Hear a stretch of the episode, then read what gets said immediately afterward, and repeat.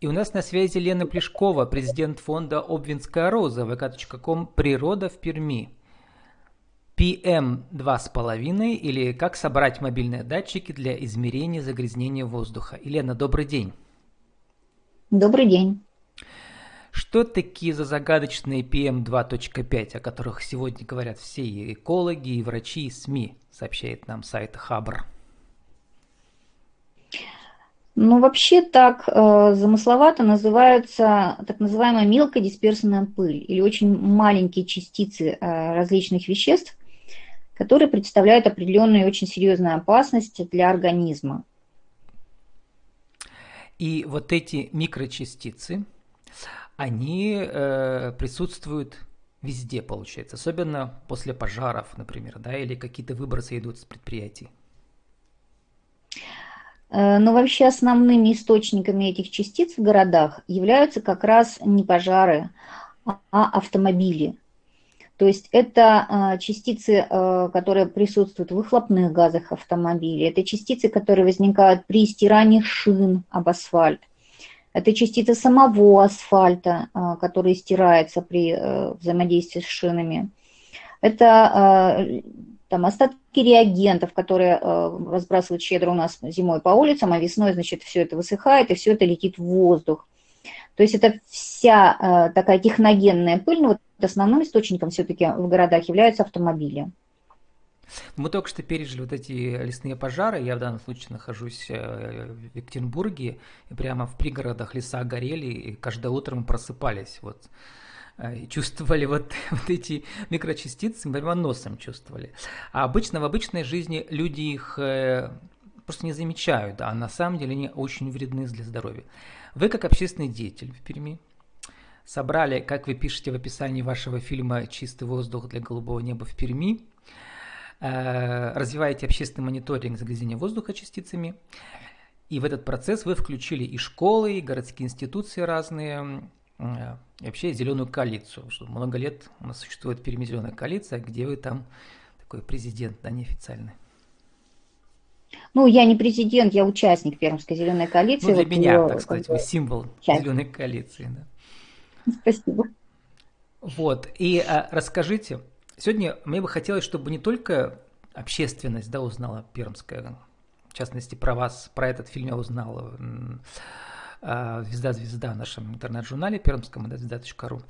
А чтобы и малые предприниматели в Пермском крае, вообще в России узнали, что на самом деле каждый может спонсировать, то есть собрать из запчастей мобильный такой датчик и, например, в своем районе измерять, да, и в случае необходимости э, пойти куда-то пожаловаться. Расскажите, как этот процесс проходит.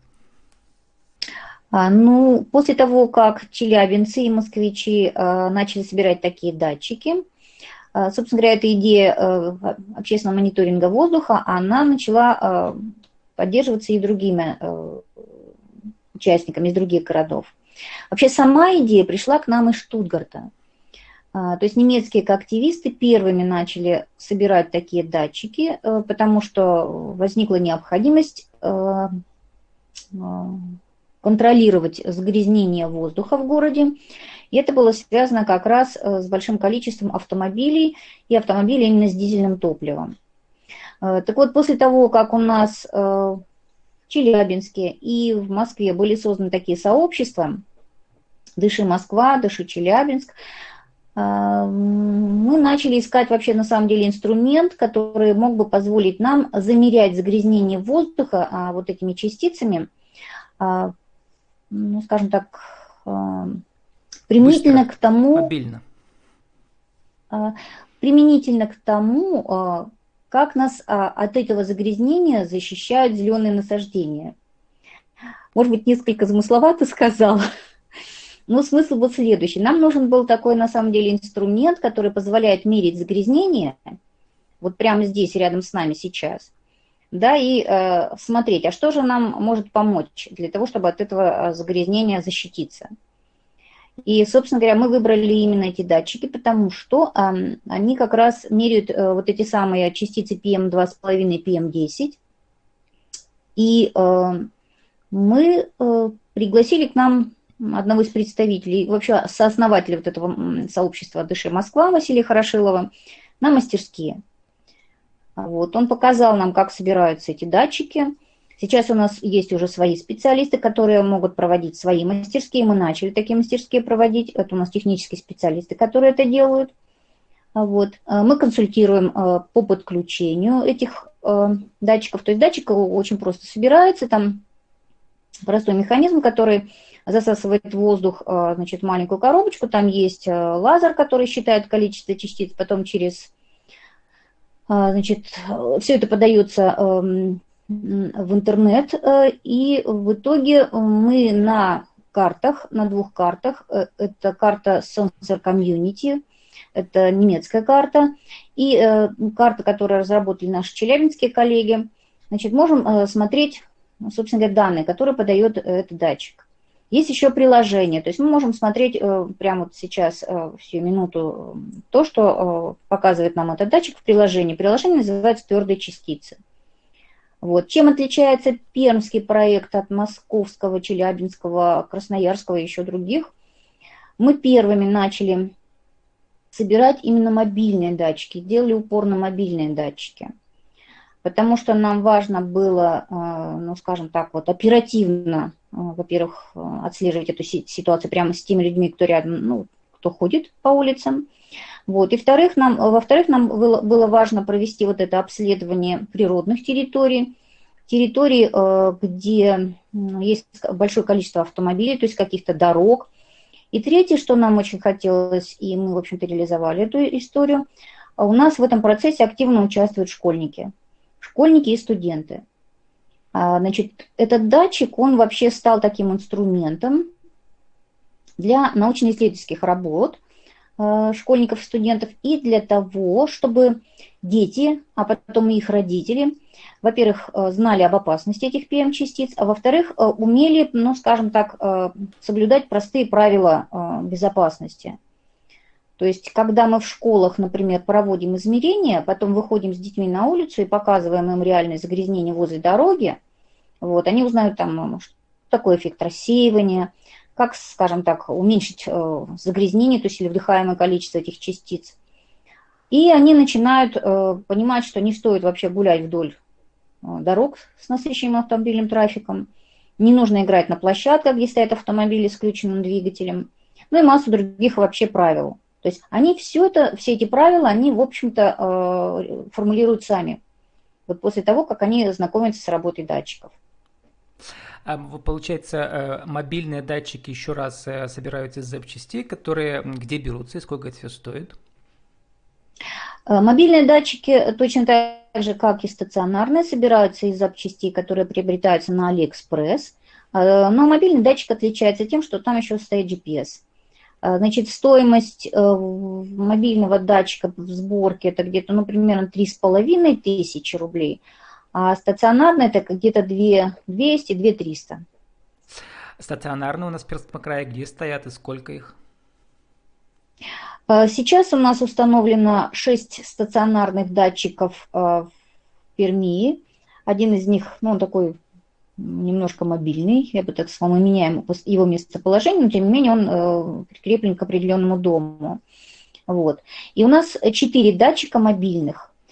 И в следующей мастерские мы собираемся еще собрать порядка 10 датчиков, которые, которыми собираемся оснастить школы, участвующие в этом проекте. И у нас еще один из датчиков, там, ну, он тоже уже собран, он в проекте подключения сейчас. Он как раз в центре городской культуры находится. Я что подумал, что наверняка они стоят где-то вот у нас, э, какие у нас организации государственные отвечают за чистоту воздуха? У них тоже наверняка есть. Ну, вообще, мы э, поставили датчики в школах, в некоторых школах э, дальше есть датчики, больше всего датчиков стоит в жилых домах, там, там где живут активисты, которые э, занимаются... Ну, вы говорите про мобильные, а я говорю про стационарные, которые... Нет, я говорю сейчас про стационарные. А, про стационарные да. тоже. А мобильные датчики – это датчики, которые, ну, собственно говоря, используются нами для занятий. Да, которые можете я видел там вас в фильме, прямо на велосипедах ездите, да, по городу и так далее. Вот я как раз да, подумал, да, что это прекрасный кейс, в котором технологии собраны, да. То есть э, Вы можете проконсультировать, например, тот же э, местное сообщество из севера Пермского края, там Березники, Соликамск, в которых много предприятий, которые выбросов много, да, чтобы э, какие-то малые предприниматели или средние предприниматели могли профинансировать вот эти сборку вот этих датчиков, или даже, может быть, предоставить своих инженеров, чтобы помогли местным школьникам да, это все сделать, строить такие мастер-классы, эколого-инженерные, я бы так сказал, да. Вот, то есть в этом смысле кейс это очень хорошая идея, да. Вот, и дальше как будет проект развиваться? А, вообще мы сейчас э, целую такую сеть создаем из школ, э, где будут проводиться вот эти научно-исследовательские, а в дальнейшем практические работы. Практические работы какого плана? Поскольку основными защитниками для людей, вообще для животных, от этих ПМ-частиц являются зеленые насаждения, а, значит, ну, следует, скажем так, вывод, что вообще нужно как можно больше зеленых насаждений в правильных местах, значит, правильного вида, и так далее высаживают. А они их прямо как, они их высасывают, да?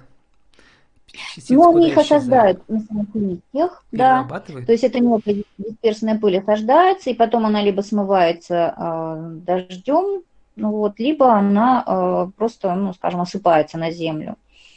И одним из тоже очень важных элементов зеленых насаждений являются э, газоны. В первую очередь газоны разнотравные, лугового типа особенно высокотравные, вот они особенно хорошо задерживают как раз вот эту мелкодисперсную пыль. И мы сейчас как раз в продолжении этого проекта вот одна из линий э, значит, идет к тому, что нужно изменять правила благоустройства в городах для того, чтобы э, возвращать в города разнотравные луговые газоны, в том числе и высокотравные, которые всегда были возле автодорог, потому что это вот одна из первых линий защиты от этой мелкодисперсной пыли возвращать кустарники, которые являются, э, скажем, такими защитными изгородями, вызывающими рассеивание и защищающими людей от вдыхания этих частиц. Ну и, соответственно, тоже деревья обязательно. Так То вот, когда к этому проекту дети... Лена, может добавить еще практическое высаживание саженцев. Вот. Конечно, мы называем это умным озеленением. Угу.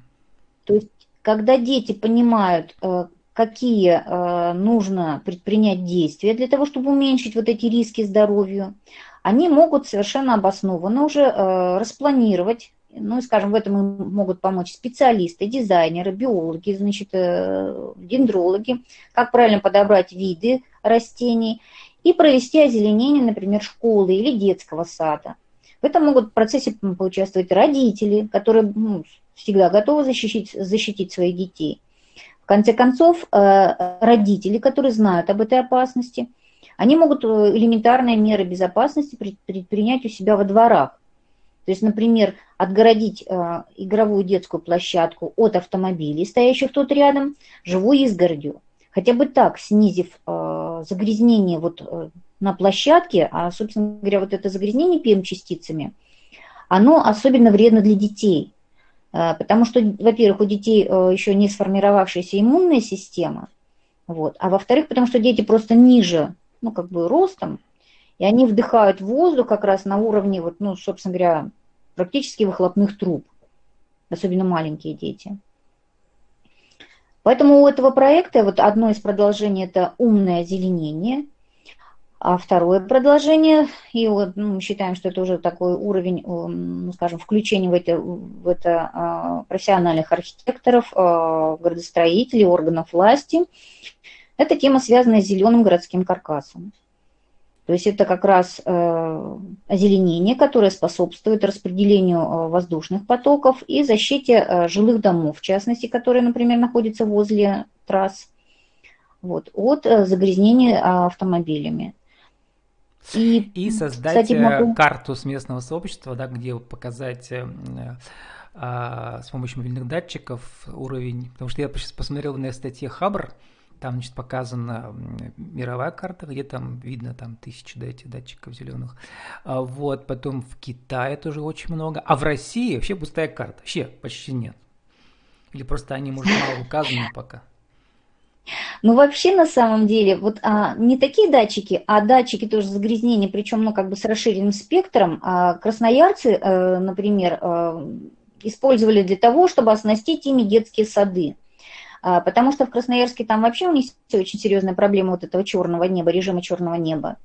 И, например, когда воспитатели детских садов видят, что уровень загрязнения на, на улице а, серьезно повышается, они детей просто не выводят на прогулку. То есть таким образом как бы изменяется вообще а, правила поведения. И вот вы прям, что называется, с языка сняли вот э, по поводу зонирования, да, и как бы вот э, этой карты. Вот в Штутгарте, например, активисты с помощью этих датчиков добились того, что у них город отзонирован, то есть есть зеленые, оранжевые красные зоны. И э, как раз, э, ну, скажем, в какие-то зоны, например, запрещено заезжать автомобилем с дизельными э, двигателями. Просто потому, что там, вот, ну, скажем, есть риски этого загрязнения очень серьезные. Ну вот, Елена, мы должны уже заканчивать, но я вижу, что фронт работ хороший для местных экоактивистов и сообществ совместно с малыми предпринимателями. Поэтому благодарю вас, что вы рассказали про вот эти э, мировые, что ли, да, горизонты, которые нам нужно догонять в России, особенно там, где много предприятий которые загрязняют воздух. Сформулируйте нашу интернет-радио за 60 секунд, нашу тему сегодняшнюю. Как э, изменить экологическую обстановку с помощью датчиков? Ну, во-первых, постараться узнать э, про частицы как можно больше, собрать как можно больше датчиков и, собственно говоря, активно ими пользоваться, чтобы изменить свои э, модели поведения, для того, чтобы снизить риски здоровью. Все очень просто. И 30 секунд на вашу визитку аудио. Еще расскажите, кто вы, что, как вас найти в интернете в этом проекте. Эм, сообщество «Чистый воздух для голубого неба» э, и «Природа в городе П». С нами была Елена Плешкова, президент фонда «Обвинская роза», vk.com «Природа в Перми». PM2 5 или как собрать мобильные датчики для измерения загрязнения воздуха. Елена, спасибо, удачи в вашем проекте. Спасибо вам.